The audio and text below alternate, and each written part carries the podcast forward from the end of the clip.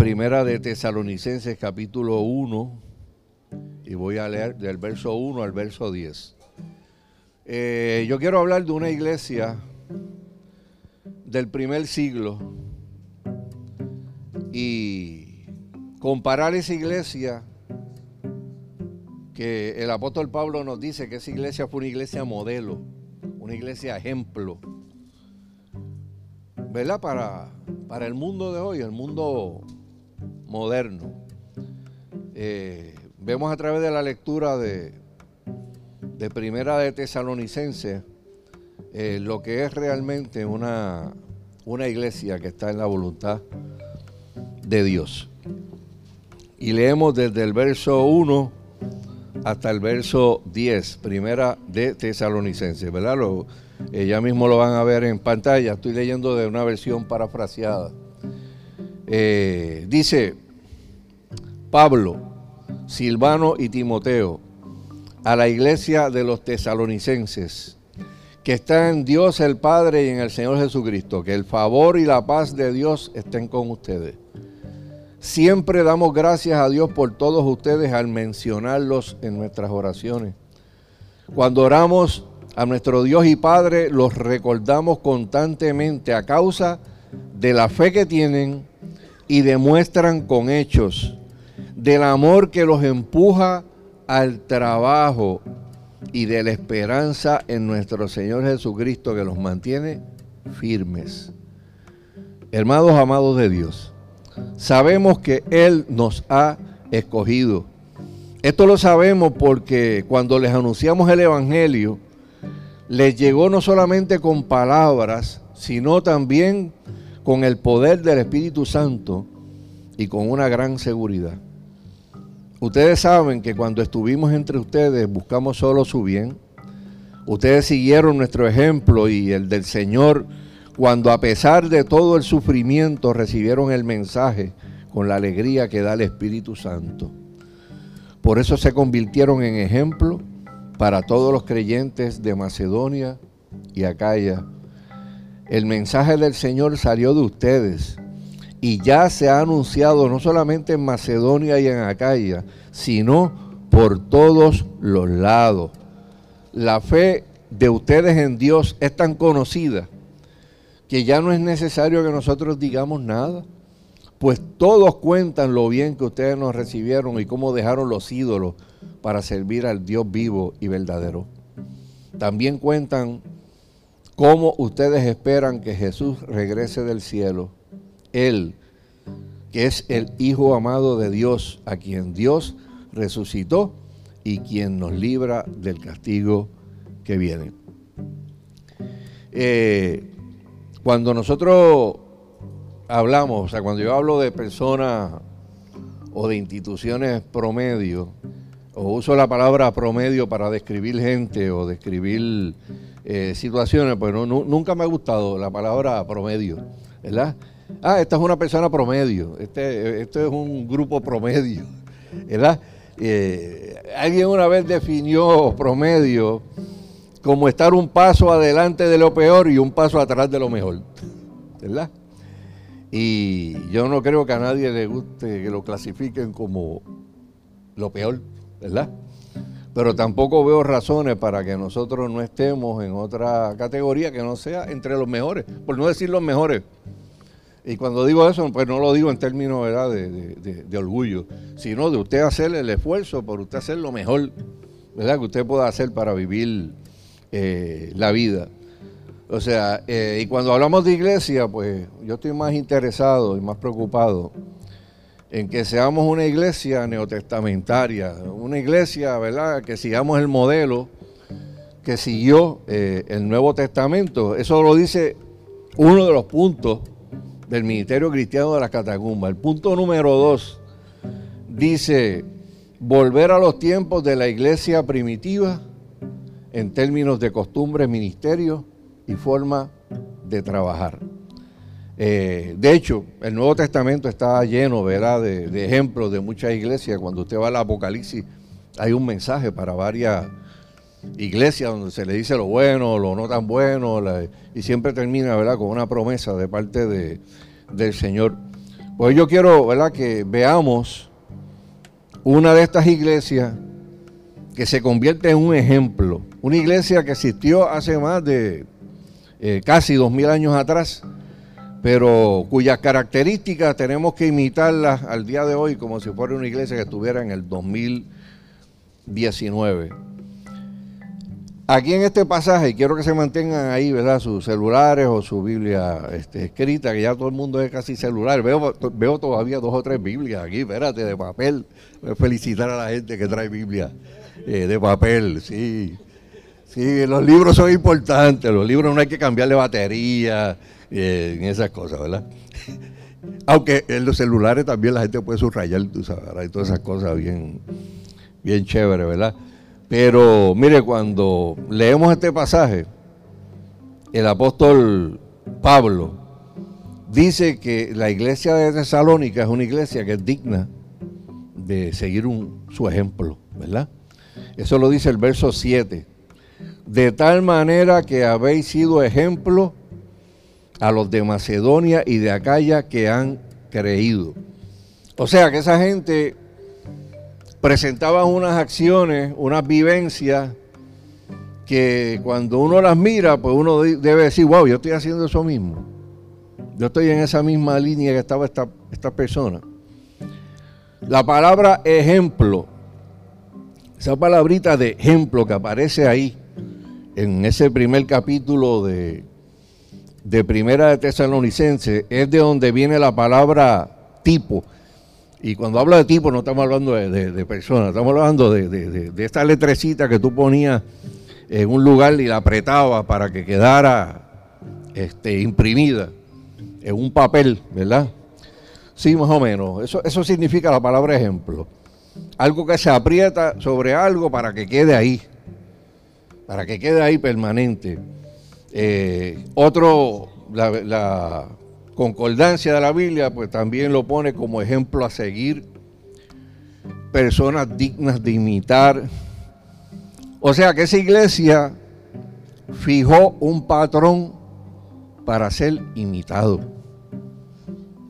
Eh, y esta es la iglesia, ¿verdad?, que quisiéramos ser. Una iglesia que fija patrones, no, no necesariamente que sigue los patrones que muchas otras personas pues pueden eh, decir, ¿verdad? Y ustedes saben que vivimos en un mundo donde en términos de la teología cada día se levanta una loquera más en este país. Eh, ideas nuevas, este, ideas locas, este, eh, cosas que usted nunca pensó que iba a haber. Usted, esta semana yo vi una conferencia de prensa que me dejó este, en shock. Estaba esta congresista norteamericana, puertorriqueña, Alessandra Ocasio Cortés, hablando del cambio climático. Y se levanta una joven, eh, se quita un suéter que tiene para que le vean su camiseta, porque su camiseta representa una de las opciones para el cambio climático. La camiseta decía, comámonos a los bebés. Y la tipa se levanta y dice, no, porque hay que pensarlo seriamente la sobrepoblación, aquello y lo otro. Y no sería mala idea comernos a los bebés. y yo dije, wow, esto, eh, esta es una loca este, que apareció de cantazo allí, pero entonces me pongo a chequear, ven acá, es un movimiento, déjame ver. Pues después dice, no, eso fue una parodia, una parodia. Después veo otra gente en otras partes en Europa eh, con la misma locura. Y usted dice, ¿y por qué los medios de comunicación cubren una cosa como esa? Eso no tiene sentido. Eh, eso es chocante. Pero sin, sin embargo, esos son signos de nuestro tiempo, signos de lo que estamos viviendo, ¿verdad? Eh, esta iglesia, pues básicamente nos, obliga a nosotros a hacernos una pregunta qué tipo de iglesia ¿verdad? aspiramos a hacer. Y para poder hacer eso, uno tiene que hacer lo primero, y es preguntarse cuál es nuestra misión. ¿Cuál es nuestra misión como iglesia? ¿Cuál es tu misión como, como cristiano? ¿Para qué tú estás aquí? hacia dónde Dios te va a dirigir a ti, cómo es que tú vas a lograr eh, eso. De hecho, dicen que uno de los, de los militares más grandes de nuestro tiempo, del área de acá, del occidente, el general George Patton, el individuo cuando iba a asignarle una misión a sus soldados o a sus líderes, los reunía a todos, uno por uno, y le decía, esta es la misión que tú vas a seguir, esta es la misión que tú vas a seguir. Y después que los educaba sobre, sobre eso, antes de embarcarse, iba uno a uno y le preguntaba, ¿cuál es tu misión? ¿Cuál es tu misión? ¿Cuál es tu misión? Para que esa gente estuviera claro desde el saque de cuál era la misión que iba a hacer, ¿verdad? ¿Cuál era la estrategia militar que iban a, seguir? En el día de hoy eh, hay muchas iglesias que están eh, letárgicas en vez de estar vivas, ¿verdad? y activas y están como aviones en hangares, cuando se supone que los aviones están diseñados para estar volando por, las nubes y no estar metidos en un hangar. Eh, es como si un piloto eh, se levantara y fuera a la cabina, cogiera el micrófono en pleno vuelo y dijera, damas y caballeros, acabamos de perder todo nuestro sistema de navegación ninguno está funcionando. No sabemos de dónde estamos ahora mismo, ni hacia dónde nos dirigimos, pero que no cunda el pánico, el tiempo está precioso. ¿Verdad? Es que el tiempo está precioso, pero yo lo que quiero es saber por dónde yo voy. O sea, ¿qué me importa a mí que el tiempo esté precioso? De acuerdo al Nuevo Testamento, ¿cuál es la misión de la iglesia? Esto está clarito como el agua. Jesús les dijo a sus discípulos cuál era su misión aquí abajo. Aparece en Mateo capítulo 28, verso 19 y verso 20. Esta es la misión. Por tanto, id y hacer discípulos a todas las naciones, bautizándolos en el nombre del Padre y del Hijo y del Espíritu Santo, enseñándoles que guarden todas las cosas que os he mandado, y he aquí yo estoy con vosotros todos los días hasta el fin del mundo. Amén.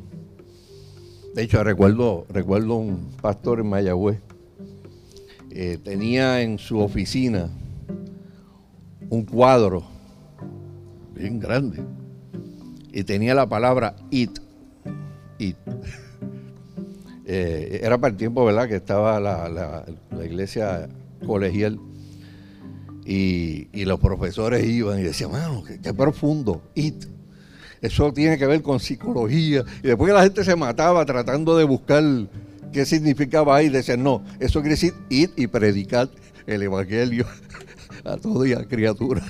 Ustedes que la palabra ir tiene su connotación en psicología. Pues la gente, él le ponía eso para que le hiciera la pregunta, para, ¡boom!, para mandar el verso bíblico. Mire, ese, esos dos versos que acabamos de leer, esa es la misión. Pero una cosa es saber la misión y otra cosa es ejecutarla. Son dos cosas diferentes. Por eso las iglesias adoptan eh, declaraciones.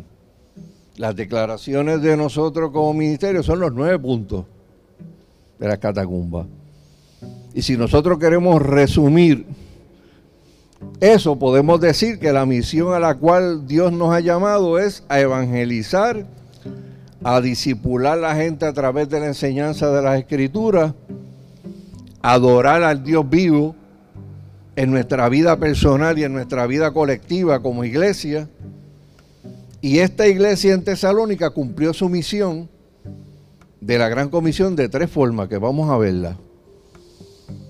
Esta iglesia tenía una primera característica, que se ve en el verso 8, cuando dice, porque partiendo de vosotros ha sido divulgada la palabra del Señor, no solo en Macedonia y Acaya, sino también en todo lugar vuestra fe en Dios ha extendido de modo que no tenemos necesidad de hablar nada.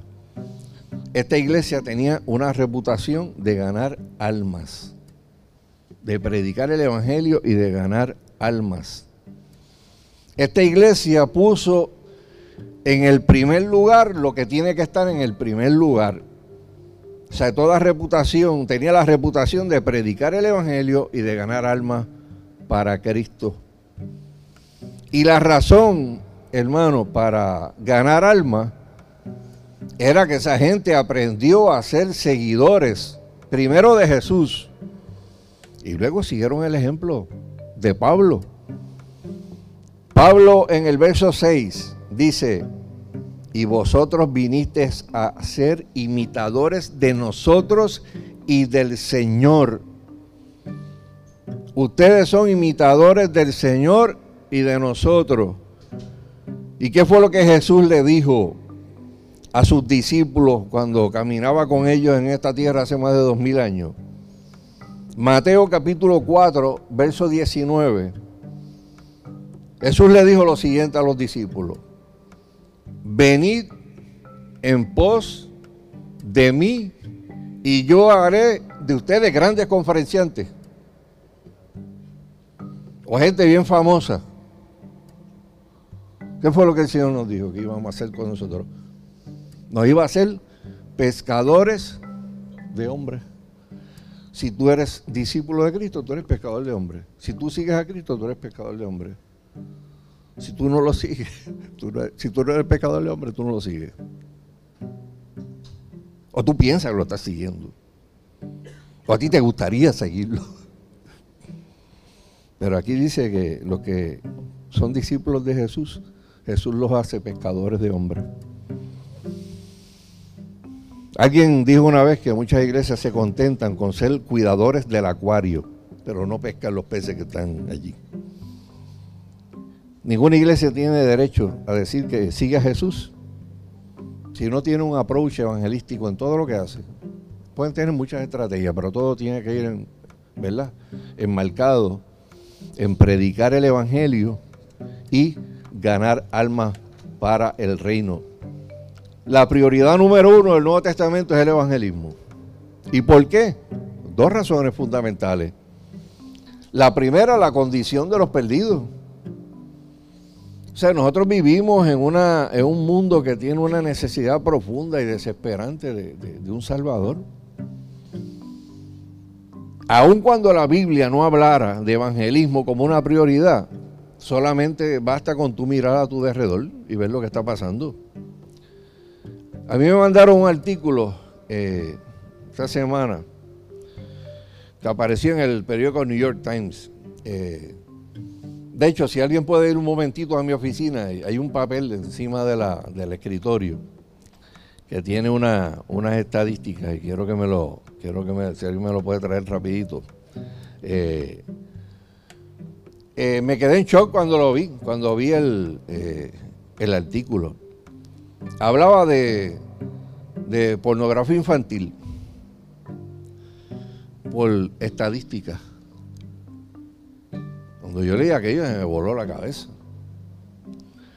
O sea, cómo han ido aumentando a un nivel de millones y millones y millones de casos. Y los millones de casos son los que reportan. Y cómo los individuos que abusan de, de niños y los fotografían y le sacan videos se convierten en expertos en hacer las cosas estas de, eh, escribir, tú sabes, de encriptar, para que la gente no, no pueda este, llegar hasta ellos. Mire, le voy a dar algunos, de hecho lo dije, lo dije en el, el programa. En el 1998 habían reportado sobre 3.000 casos de gente que abusa de un niño y, que trata ese abuso y lo, o lo filma. 1998, 3.000 casos reportados. Se dicen por ahí que de cada 10 casitos uno reportan. Así que estas cifras son uh, astronómicas. 98, 3.000. 2008, 10 años después de 3.000, se dispararon a 100.000. En el 2014, 6 años después, pasaba del millón. El año pasado, 2018, solamente habiendo pasado cuatro años, la cifra llegaba a 18.4 millones. Y de esos 18.4 millones, fotitos y videos, 45 millones corriendo por el internet. Eso no es una crisis. Eh, esos nenes que están siendo utilizados ahora, ¿no van a desquitarse de la sociedad en 10 años más? ¿No van a vengarse con violencia de una sociedad que, lo, que los laceró de esa, de esa manera? Ah, pero eso usted no lo ve. Eso usted no lo ve. Y, estaba hablando allí el artículo de dos o tres tipos que arrestaron. Y dice uno de los investigadores que el tipo tenía un password de 40 caracteres. Que el tipo decía, bueno, eh, nos hubiera tomado trillones de años en poder descifrarlo.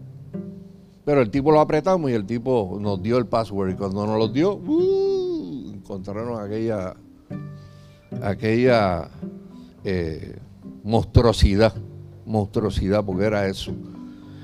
Y había una parte aquí que no copié, y es de Facebook. Usted sabe que en el 2018, de los 18.4 millones de casos que fueron reportados, 12 millones son de Facebook, en el Messenger. O sea que los tipos tienen una fiesta eh, tirando ese tipo de, cosas. Y esto es una área, esto es una área nada más. Cuando tú miras el problema de salud mental, muchas cosas que pasan en Puerto Rico, no puedes llegar a otra conclusión de que la gente necesita de Dios. Porque uno tiene que hacer un análisis. Mire, yo llevo 45 años aquí, yo he conocido mucha gente en 45 años, pero cada uno de los que está aquí piense, eh, ¿qué hubiera pasado con mi vida si yo no hubiera conocido a Cristo? ¿Hacia dónde la cabeza mía me llevaba si yo no hubiera conocido a Cristo? ¿Hacia dónde el dolor me llevaba si yo no hubiera conocido a Cristo? ¿Qué, hubiera sido yo capaz de hacer si yo no hubiera conocido a Cristo? Y si uno se hace ese, esa pregunta, pues mira, tal vez hay gente más sanita. ¿verdad? Que, no, que no tenían tanta loquera en el corazón, pero la gente que ha pasado por situaciones difíciles o que fueron marcados o que fueron discriminados o, que la vida los pasó por el guayo, eh, vive en, en, una constante idea, ¿verdad? De cómo yo me voy a desquitar. Mire, yo recuerdo, y lo decía en el programa el viernes, que cuando yo supervisaba la sección de pornografía de la policía, pues en una ocasión pues estábamos investigando pues, eso, pornografía y prostitución infantil en el condado. Eh, eso era década de los 80. Y como yo era el, eh, yo era el supervisor de los encubiertos, pues yo tenía que estar caminando por, o sea, caminando no, ¿verdad? En mi carro, dando vueltas un carro oficial no rotulado para chequear los encubiertos, o sea, ver que los tipos estaban haciendo lo que tenían que, que hacer. Y era obviamente pues buscando los depredadores que estaban retratando niñas y niños. Y como a las 2 de la mañana eh, aparece esta nenita caminando por la Ashford. Esa nena, pues, una muñequita, chiquitita. Este, yo no podía tener más de 10 años. Una nena a las 2 de la mañana caminando sola por aquí. nos paramos. Eh, le hago las preguntas, eh, ¿dónde tú vives? No, yo soy de tal sitio. ¿Y por qué tú estás aquí caminando a esta hora sola? Eh, no, no, no, fue, este, fue que me trajeron aquí, pero me están esperando. los em, embustes de nene, de, pero bien nerviosa. Y cuando pues se pone, se van poniendo más nerviosos, pues uno sabe pues, que está pasando algo. Y, llamo a la, a la, división y le dije, mira, mandame una mujer policía, ¿verdad? Porque este, hay que, intervenir con una nena este, y está bien nerviosita y yo quiero que venga una mujer policía. Eh, cuando le meten la mano en los bolsillos tenía 200 pesos. ¿dónde tú sacaste esos chavos? ¿Quién te dio esos chavos? No, que eso me lo dieron, otro cuento. ¿Quién te dio esos chavos? Esos chavos me lo dio una persona que, estaba en un cuarto en ese hotel.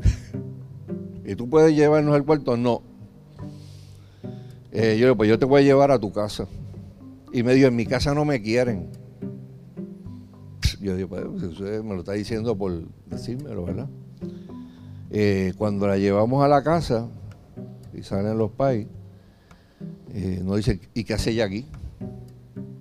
Y yo, ¿cómo que hace ella aquí? Se leía a ustedes, sí, no, pero ella no, no, ella no vive con nosotros. Ella está en el hogar de niña de Trujillo Alto.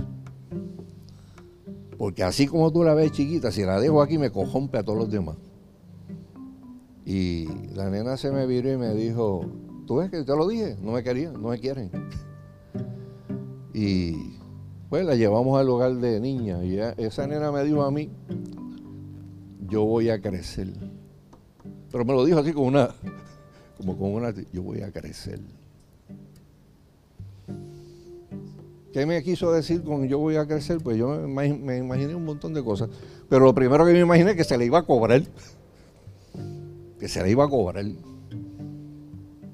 Porque imagínate, esa nena tiene que haberla abusado esa noche y si tenía 200 pesos en el bolsillo, alguien tiene que haberse ganado un billetal que le pudo dejar 200 pesos en un bolsillo, pues sería para, distribuirlo entre todas las otras nenas que habían caminando en aquel en aquella condición. Después tiramos una redada y, los culpables agestados fueron con senadores al tribunal. En los casos se cayeron. Imagínate, Pero e, esa es la condición que vive el mundo. Y uno pregunta, ¿un mundo que está así no necesita un salvador? Necesita un salvador. De hecho, en Estados Unidos había un pastor bautista, eh, un doctor, eh, de apellido Criswell, que él tenía un hobby bien extraño. Eh, predicaba el evangelio y todo, pero a todos los sitios que iba, uno de sus hobbies era ir al cementerio público para leer las lápidas y escribir las ocurrencias que la gente tenía en las lápidas. Y muchas anécdotas de él.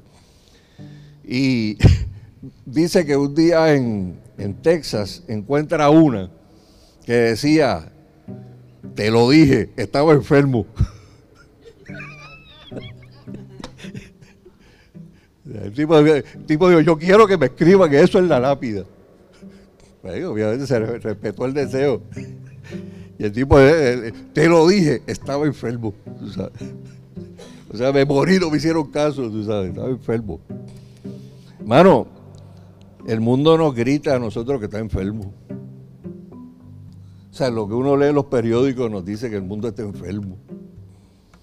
O sea, y, tal vez no es un grito de predícame a Cristo, pero, pero estoy pasando por esto. Y no sé, ¿verdad? ¿Cómo voy a salir de, esto? Cada día mueren, de acuerdo al censo de, del 2017, cada día mueren 155.520 personas. Eso es 6.480 cada hora. Cada minuto mueren 108 personas. Y mucha de esa gente se van a la eternidad sin Dios algunos ni siquiera sin haber escuchado el nombre de Cristo una sola vez, porque están en el otro lado del mundo.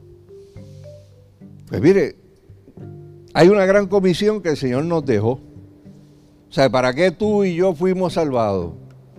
Pues mire, aparte del perdón de los pecados y de escapar del juicio final, nosotros fuimos salvados con una sola intención, poder compartir las buenas nuevas de Jesús. Cuando Jesús cogió a un endemoniado que estaba haciendo noticia en Gadara, y era el tipo que todo el mundo le tenía miedo, era un tipo violento, agresivo, y fue y le sacó los demonios a esa persona, ese hombre dijo, yo quiero seguirte Jesús, a donde tú quieras que tú vayas, yo quiero estar contigo. Y Jesús, ¿qué le dijo a ese hombre? En Lucas capítulo 8, versos 38 y 39, dice, Y el hombre de quien había salido los demonios le rogaba que le dejase estar con él, pero Jesús le respondió diciendo, vuélvete a tu casa y cuenta cuán grandes cosas ha hecho Dios contigo. Y dice la Biblia, y él se fue, publicando por toda la ciudad cuán grandes cosas había hecho Jesús por él. O sea, ¿cuántos de nosotros estamos publicando las cosas grandes que Dios ha hecho en nuestras vidas? ¿Para qué Dios nos llenó del Espíritu Santo? Dice la Biblia. Hechos 1.8. Recibiréis poder cuando haya venido sobre vosotros el Espíritu Santo. ¿Para qué? Para que seamos qué? Testigos. Y me seréis testigos en Jerusalén, en Samaria y hasta lo último de la tierra. ¿Por qué Dios derrama poder sobre la vida del creyente? Hermano, para poder compartir, para que nos atrevamos, porque sin el poder del Espíritu Santo hay gente que no se atreve. Pero cuando el poder del Espíritu Santo llega a la vida de la gente, la gente se atreve. Por eso la palabra de Dios dice en el libro de Romanos, capítulo 10, del verso 13 al 14, porque todo aquel que invocar el nombre del Señor será que salvo. Pero ¿cómo pues invocarán a aquel en el cual no han creído? ¿Y cómo creerán en aquel de quien no han oído? ¿Y cómo oirán sin nadie les predica? El evangelismo es el centro, ¿verdad? Y la circunferencia de todo lo que nosotros hacemos.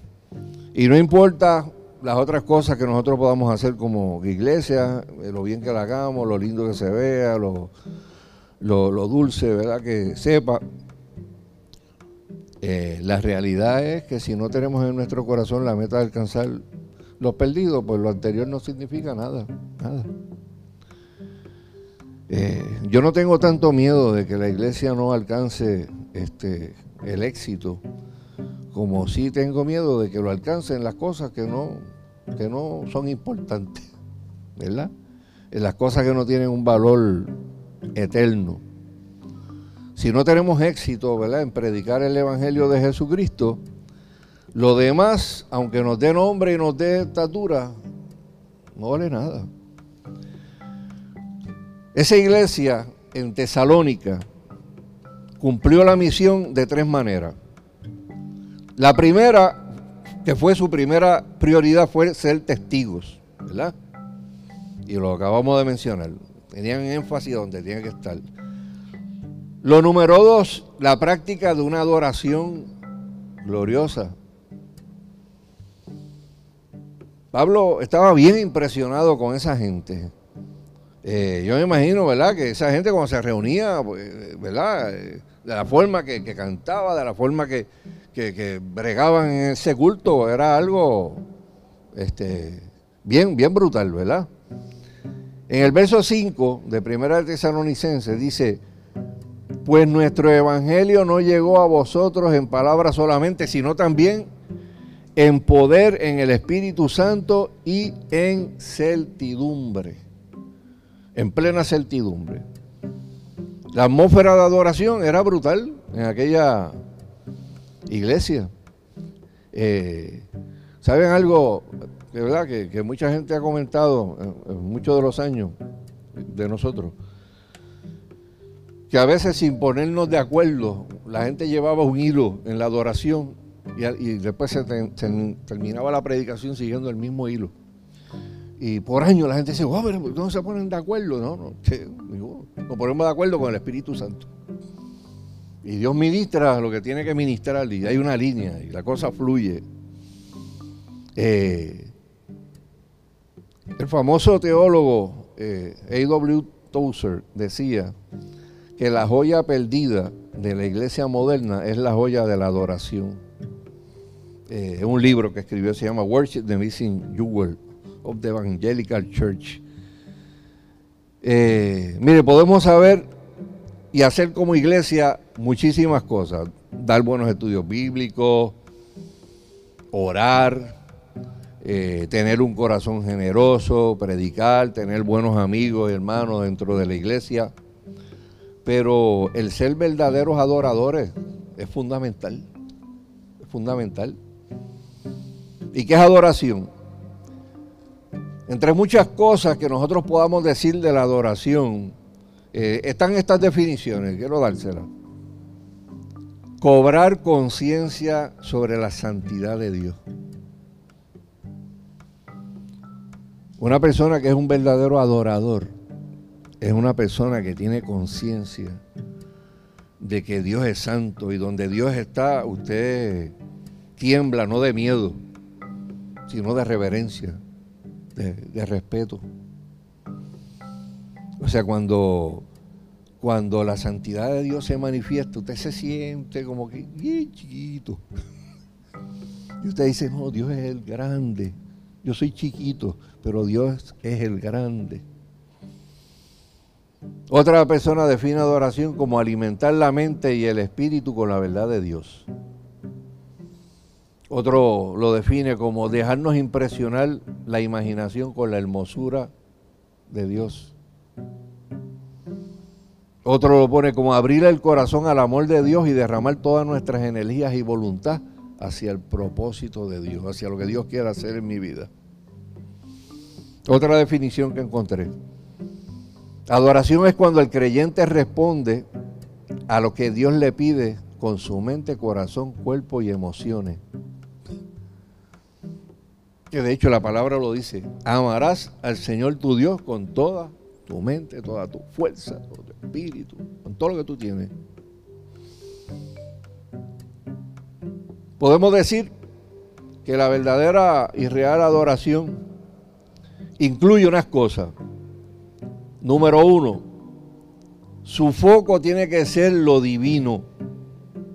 La adoración se enfoca en Dios. De hecho, la palabra adoración en inglés es worship. Y viene de un término anglosajón que significa word, de valía, ship. O sea, la adoración es algo que, que, usted hace porque ese objeto de la adoración es digno. Es digno de adoración. Y uno puede preguntarse, ¿quién en todo el universo es digno de nuestra adoración? ¿Quién? Dios, solo Dios. ¿Los ángeles del cielo merecen adoración? No. La Biblia dice que adorarle es darle la gloria de vida a su nombre. Y el requisito para usted adorar a Dios es enfocarse en Él. Y para eso usted tiene que dejar fuera toda distracción en su vida. O sea, cuando uno... Mire, ¿ustedes saben por qué existían las catedrales, los, vitrales y qué sé yo qué? ¿Usted sabe cuál era el objeto de, allá en el otro lado del mundo y todavía acá? en catedrales grandes que hay en Estados Unidos, que la gente entra y lo que ve son vitrales por todos lados. Y, eso impresiona. Pero en Europa, cuando en, muchas de las que son de carácter evangélico, fueron las, eh, tienen un nombre, eh, de donde salieron pues parte de la, de la teología que es evangélica. La gente entraba a una catedral que es el bautismo de Cristo, para que es un vitral. Eh, la ascensión de Cristo. Cristo, Cristo, Cristo, Cristo. A donde quiera que miraba, veía una estampa de Cristo. ¿Y qué hacía la gente que entraba allí? ¿El foco era quién? ¿Quién era el foco? Cristo. Cristo.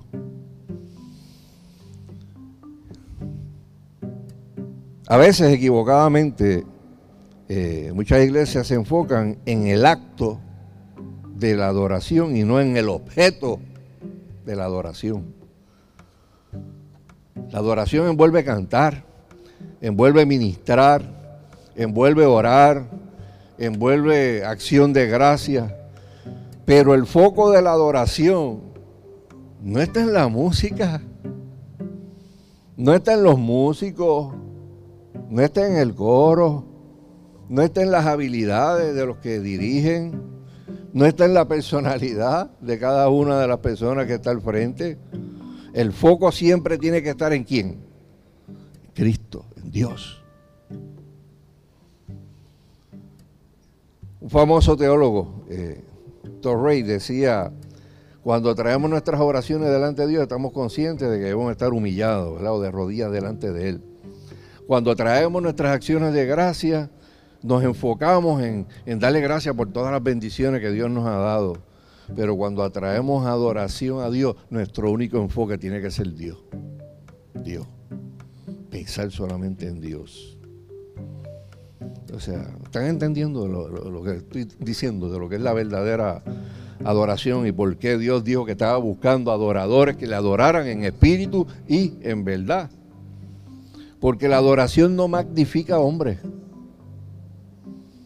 La adoración no magnifica iglesia. Ni siquiera magnifica los dones y las habilidades que Dios nos ha dado. La verdadera adoración solamente magnifica y engrandece al único que es digno de toda nuestra alabanza y adoración, que es Dios. Cuando usted no tiene eso presente y usted pone la mirada en la gente, y los líderes se escocotan o los líderes fallan, ¿qué queda? Desilusión.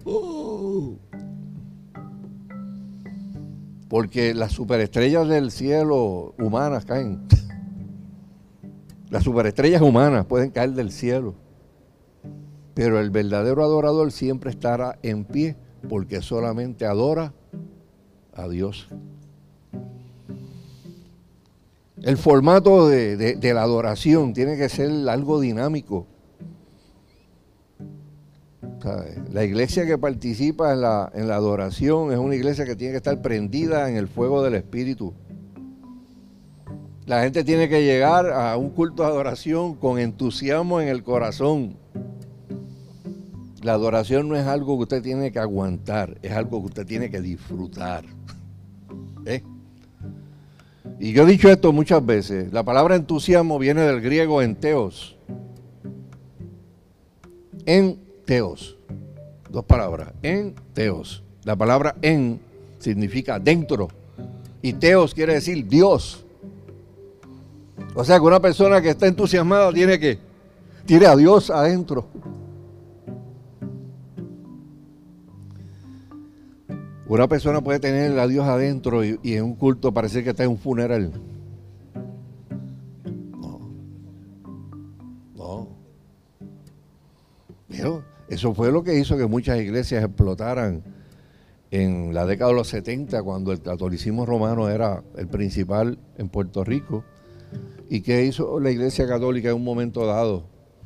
Cuando vio todo ese fervor de las iglesias evangélicas. Cambiaron parte de la liturgia algunas iglesias.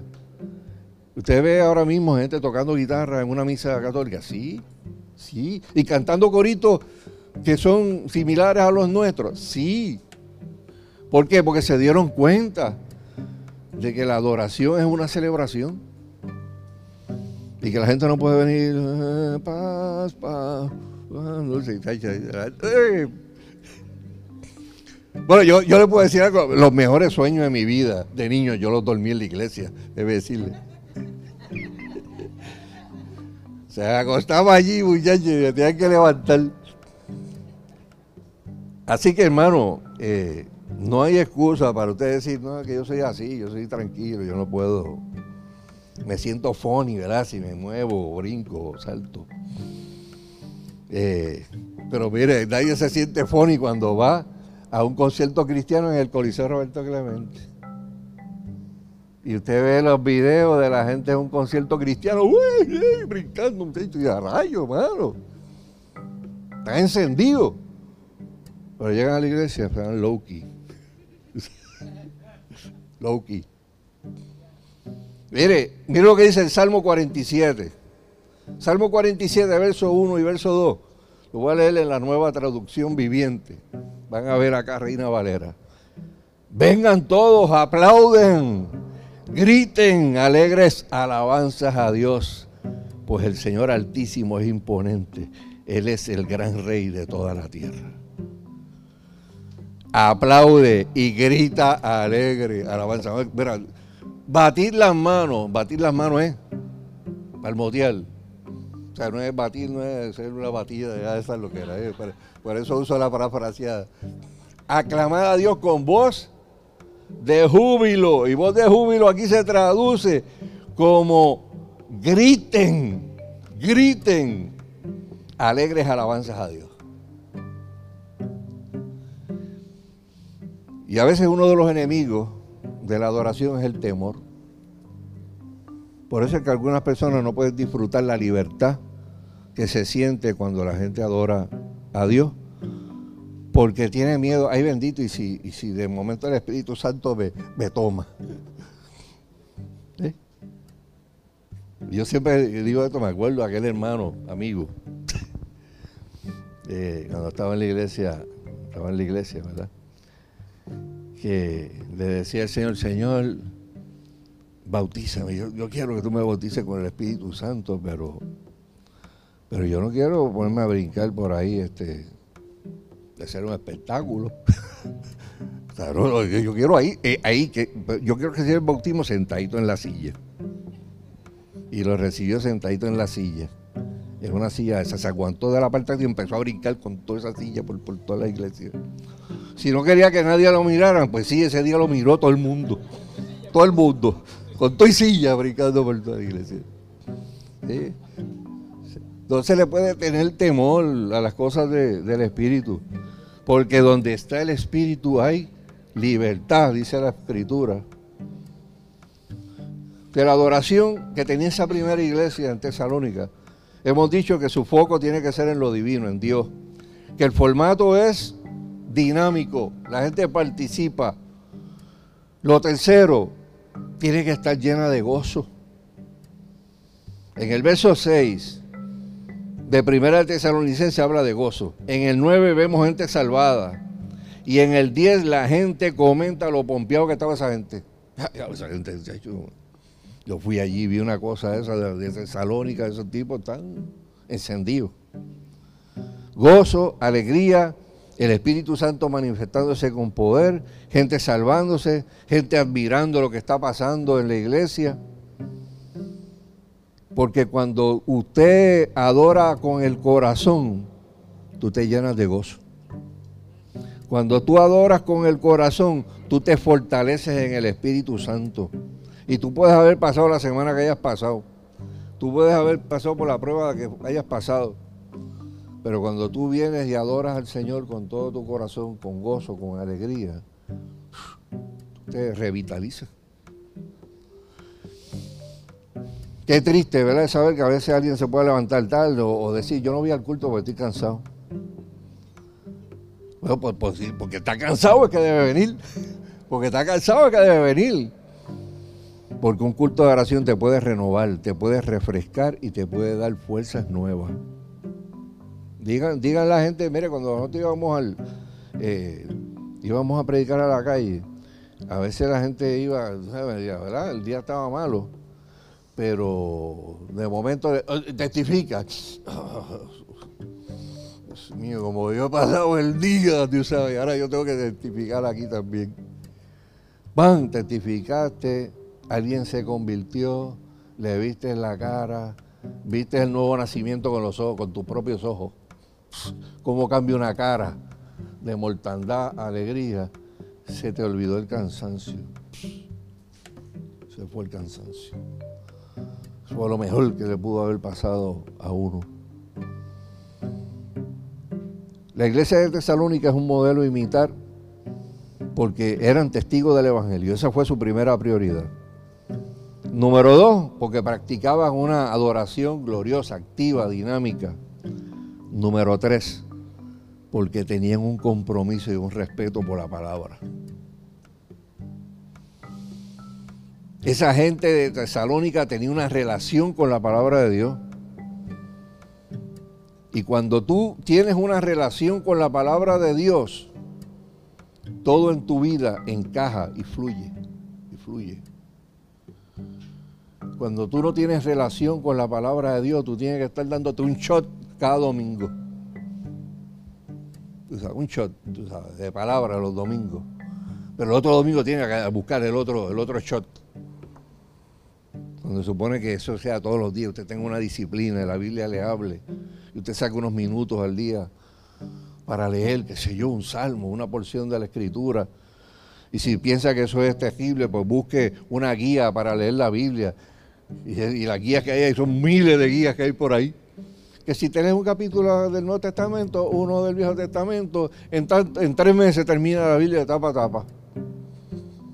Cuatro meses o qué sé yo. Hay tantos guías, ¿verdad?, para, para hacer eso.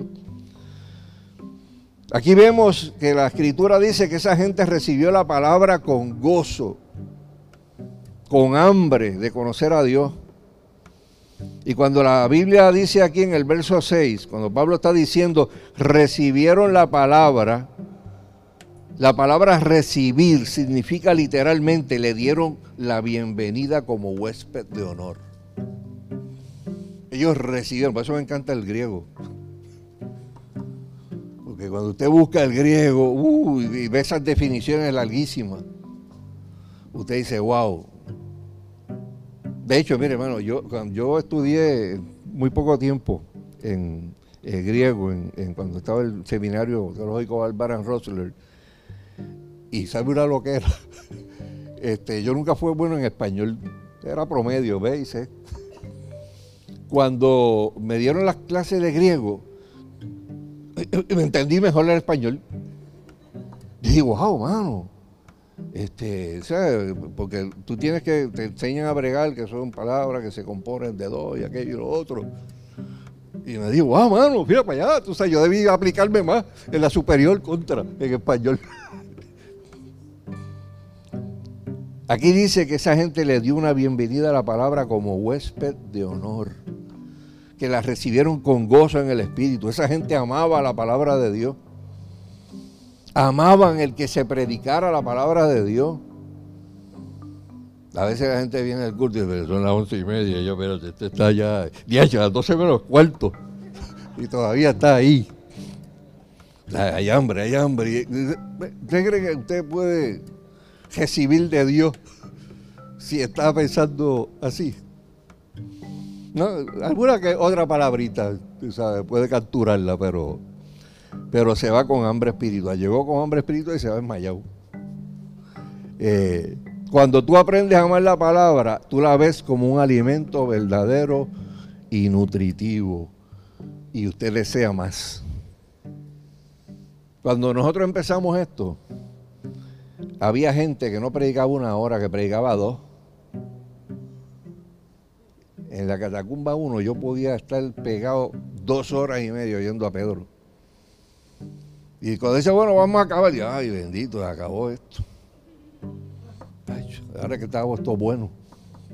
No, pues continuamos el otro domingo y qué sé yo, el sábado que viene. Uh, el sábado que viene voy para allá. Digo, ¿verdad? No es que vamos a hacer eso ahora.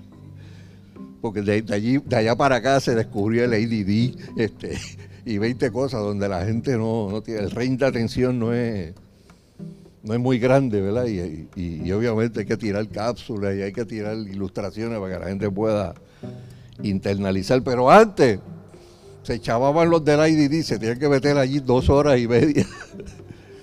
y de alguna manera, y de alguna manera, Dios le dio la capacidad para entender. Y a veces en un año, dos años, la gente crecía un montón espiritualmente. Alguien llevaba dos años, estaba dirigiendo un culto. Dije, rayo, pero ven aquí, cuando lleva? Hace dos años. Y venían los de la iglesia y decían, ya, yo llevo diez años, nunca me han, me han mandado a hacer nada. Y aquel lleva dos años, ya está predicando, está haciendo esto, está haciendo aquello, porque se metían en la palabra. Esta iglesia recibía la palabra no como lo que predica una persona que está ranqueado, que tiene nombre o que tiene título Mire lo que dice el capítulo 2 de Primera de Tesalonicenses, el verso 13. Pablo dice, por lo cual también nosotros sin cesar damos gracias a Dios de que cuando recibiste la palabra de Dios que oíste de nosotros, la recibisteis no como palabra de hombres, sino según es en verdad la palabra de Dios, la cual actúa en vosotros los creyentes. Cuando yo predico la palabra, no la predico como un libro de filosofía, ni como un, como un libro de buenos consejos para la gente, sino lo predico como es, la palabra de Dios, como está escrita. Y siempre, pues, ¿verdad? Está la gente allá afuera y dice, no, pero eso lo escribieron los hombres. Sí, lo escribieron los hombres, pero el autor es Dios. Segunda de Pedro 1.21 dice, porque los profetas no hablaron por su propia iniciativa, ellos hablaron de parte de Dios y fueron inspirados por el Espíritu Santo. Inspirado quiere decir que salió directamente de Dios. Posiblemente por eso la Biblia es el libro más leído, más estudiado y más vendido de toda la historia de la humanidad. Voltaire, un ateo famoso francés, le declaró la queja a la Biblia y dijo una vez, en, mi tiempo de vida la Biblia dejará de ser un libro y qué sé yo qué. Voltaire se murió y su casa es la sede de la sociedad bíblica. Porque la palabra de Dios dice la Biblia, el cielo y la tierra pasarán, pero mi palabra no pasará, dice el Señor. Este ministerio, hermano, es un ministerio de la palabra. Nosotros no nos avergonzamos de decir lo que creemos. Decimos que la Biblia es inspirada por Dios, que la Biblia es inerrante, eso es palabra dominical, inerrante. Inerrante quiere decir que no tiene error. Y miren lo que dice la Biblia de esa iglesia de tesalónica en el verso 8 del primer capítulo de Tesalonicense. El mensaje del Señor salió de ustedes y se ha anunciado no solamente en Macedonia y Acaya, sino por todos los lados. Esa gente no se intimidaba por intelectualismo, no se doblaban ante la filosofía griega rampante en aquel momento, que la gente cuestionaba todo. Esa gente predicaba con firmeza y con autoridad. O sea, y desgraciadamente, hermano, ya la gente está dejando de creer en la palabra de Dios como palabra inspirada por Dios. Eh, el encuestador Gallup un encuestador famoso en Estados Unidos, en el 63, 1963, preguntó cuántos creen que la Biblia es la palabra de Dios. 63% contestó, creemos que la Biblia es la palabra de Dios.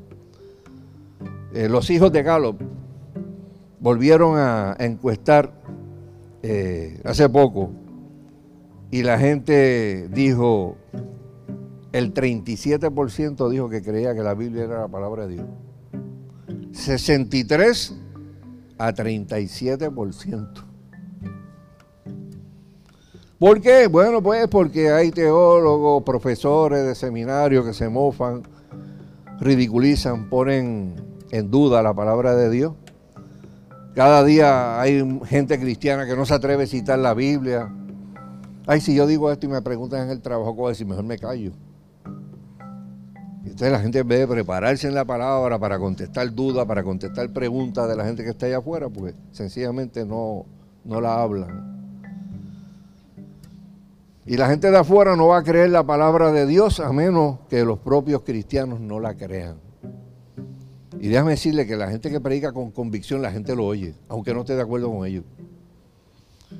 Se encuentra, un, se encuentra la historia de un filósofo ateo, eh, David Hume, eh, estamos hablando de, Gran Bretaña de hace de, los, 1800.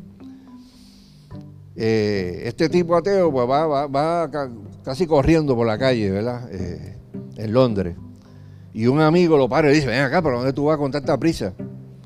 Y el tipo le dice, yo voy a, voy a oír la predicación de, de George Whitefield. George Whitefield fue un fenómeno de estos evangelistas que existió para los 1800 que después viene a Estados Unidos y es parte de, uno de los avivamientos más grandes que se da en Estados Unidos. Y era un tipo que le gustaba predicar. Y entonces cuando el ateo le dice al amigo, no, voy cogiendo, voy a oír a este tipo predicar. El tipo le contesta, bien acá, pero no me digas que tú crees lo que Whitefield predica. Y el tipo le dijo, bueno, yo no, pero él sí. Y me gusta oírlo. Porque el tipo lo que dice, lo dice como, ¿sabes? Como creyéndolo. O sea, nosotros no podemos quitarle autoridad y veracidad a la palabra de Dios. Si nosotros no hacemos eso, terminamos como el dueño de una pescadería próspera que, que existía, que tenía un letrero grande así en la pescadería, decía pescado fresco a la venta hoy. Negocio lleno, lleno, lleno. Eh, la gente venía en manada a comprar el pescado. Y un día un amigo se le acercó y le dijo, oye, acá, pero porque tú pusiste la palabra hoy en el letrero ese. La gente va a pensar que la venta es hoy nada más. Bójale eso. El tipo vino, le bojó hoy. Otro vino y le dijo, oye, acá, pero porque tú pusiste a la venta. Sea, si, tú no, si tienes una pescadería para venderle, eso lo deben saber la gente. El tipo vino y le quitó a la venta. Se lo quitó. Después vino otro panita más y le dijo, ven acá, pero ¿por qué tú pones fresco? ¿Sabes? Pues tú pones fresco ahí, tú estás cuestionado y todo el mundo te conoce a ti, que tú eres un tipo íntegro, tú sabes, honesto. ¿sabes? Y el tipo vino y le quitó fresco. Y solamente le quedó pescado. Y vino otro y le dijo, chico, pero ¿por qué tiene la palabra pescado ahí? Si todo el mundo sabe que esto es una pescadería. ¿Y qué venden en la pescadería? Pescado. Es más, la gente huele el olor a pescado a dos bloques de aquí. Y el tipo le quitó la palabra pescado. Y después de un tiempo se fue a la quiebra. fue a la quiebra. ¿Por qué? Porque le fue quitando todo lo que tenía que quitarle algo para que tuviera un atractivo. Y la gente le comprara y le patrocinara el negocio. ¿Por qué? Por el que dirán. Por la gente que dice unas cosas. Y la aplicación de, de esta ilustración es simple. El mensaje no puede cambiar para agradar los gustos o las recomendaciones de las personas. La palabra de Dios se tiene que predicar como es mientras más le quita, menos palabra queda para predicar. Yo creo que si la iglesia de Tesalónica hubiera tenido la oportunidad por un letrero al frente de la iglesia, que no lo tenían, ¿verdad? Porque se reunían por células, lo había templo para aquel tiempo, del primer siglo. Hubiera dicho el letrero, creemos en toda la Biblia, predicamos toda la Biblia, defendemos toda la Biblia, obedecemos toda la Biblia y declaramos que todo lo que dice la Biblia es la verdad. ¿verdad? La misión de la iglesia del primer siglo debe ser la misión de nosotros. Repase eso. La prioridad de tu vida es la correcta. Y quiero que incline su rostro un momentito. La prioridad tuya es la prioridad de Dios.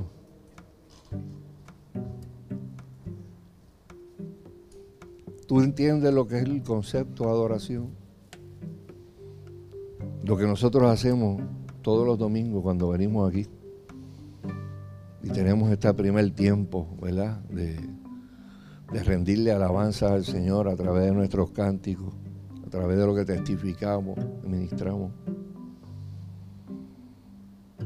De verdad nosotros sentimos un respeto hacia la palabra de Dios, como para decir, wow, eso que aparece ahí escrito y que Jesús dijo, yo lo quiero vivir. Yo lo quiero aplicar a mi vida. Porque si nosotros no hacemos eso, pues nos convertimos en una iglesia promedio, en cristianos promedio, en gente que ya no nos encanta acercarnos a la excelencia de Dios, a lo que Dios quiere que nosotros hagamos a la forma en que eh, eh, Dios desea que nosotros ministremos este Evangelio, a la pasión que tiene Dios por salvar la gente de allá afuera que no ha escuchado o a que ha escuchado el Evangelio de, de la manera más distorsionada. Puerto Rico es un país sobreevangelizado, pero está sobreevangelizado de doctrinas y de mandamientos de hombres.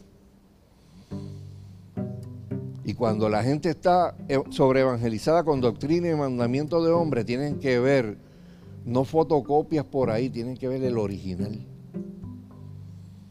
Porque la fotocopia ya ellos están cansados de verlo, pero cuando ven un original dicen, espérate, este es el original, esto no es una fotocopia.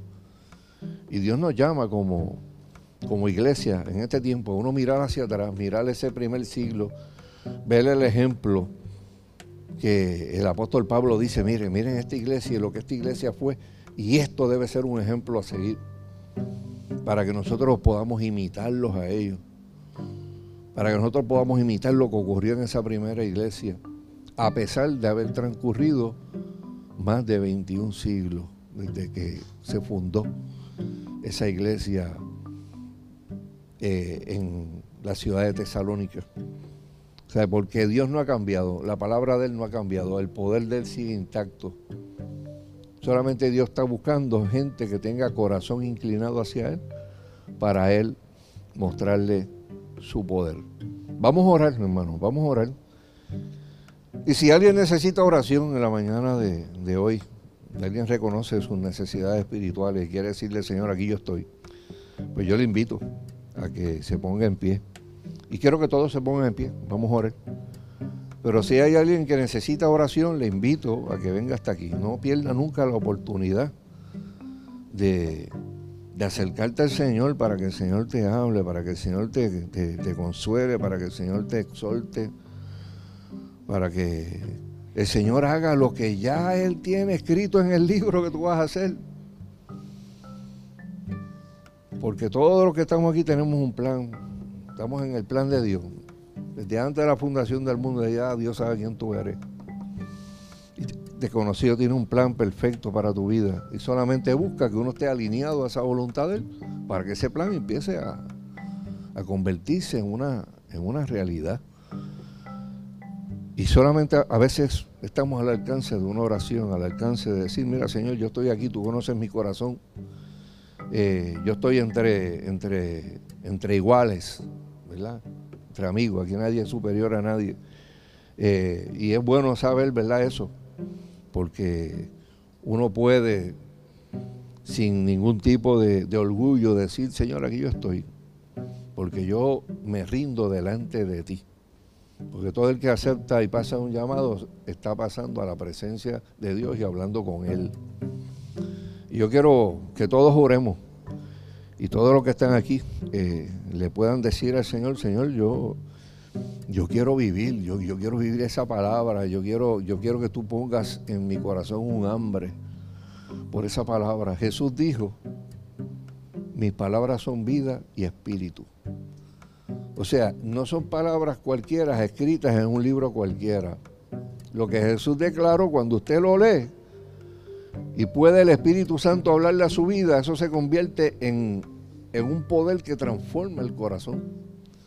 Y por eso la gente recibe a Cristo y, empiezan a surgir cambios en la vida de, uno. Y uno dice, wow, yo no entiendo cómo es esto. Dios me, Dios me está poniendo cosas nuevas en la mente me, está abriendo eh, eh, las posibilidades del mundo espiritual para que yo vea todo lo lindo que Dios puede hacer. Eso, eso ocurre cuando uno honestamente le dice al Señor, Señor, yo, yo quiero acercarme a ti, yo quiero obedecer tu palabra, yo quiero anhelar meterme en tu palabra, yo quiero realmente ser discípulo. Y cuando tú le dices eso a Dios, yo digo que eso son oraciones peligrosas porque cuando tú le dices al Señor, háblame, Dios te va a hablar. Y Dios lo va a hacer de diferentes formas y maneras, pero sí lo va, lo a hacer. Eh, y no hay cosa más tremenda que ponerse en sintonía con un Dios que lo único que va a hacernos es bien. Que lo único que va a tener de nosotros siempre va a ser misericordia. O sea, que, que te quiere y te anhela como si fueras un niño pequeño. Padre, en el nombre de Jesús, nosotros nos ponemos de acuerdo en esta hora, en este momento, Señor amado, para, para darte gracias, Señor amado, porque tu palabra a nosotros no nos deja huérfanos de direcciones y de instrucción en esta vida, Señor. Padre, estudiamos la historia de esa, de esa iglesia, de ese primer siglo, Señor. Y Señor, el ejemplo que ellos nos dan, Señor amado, pues nos ayuda a entender que tenemos que llenarnos de tu espíritu para poderle comunicar a otras personas que hemos tenido una experiencia contigo, Señor.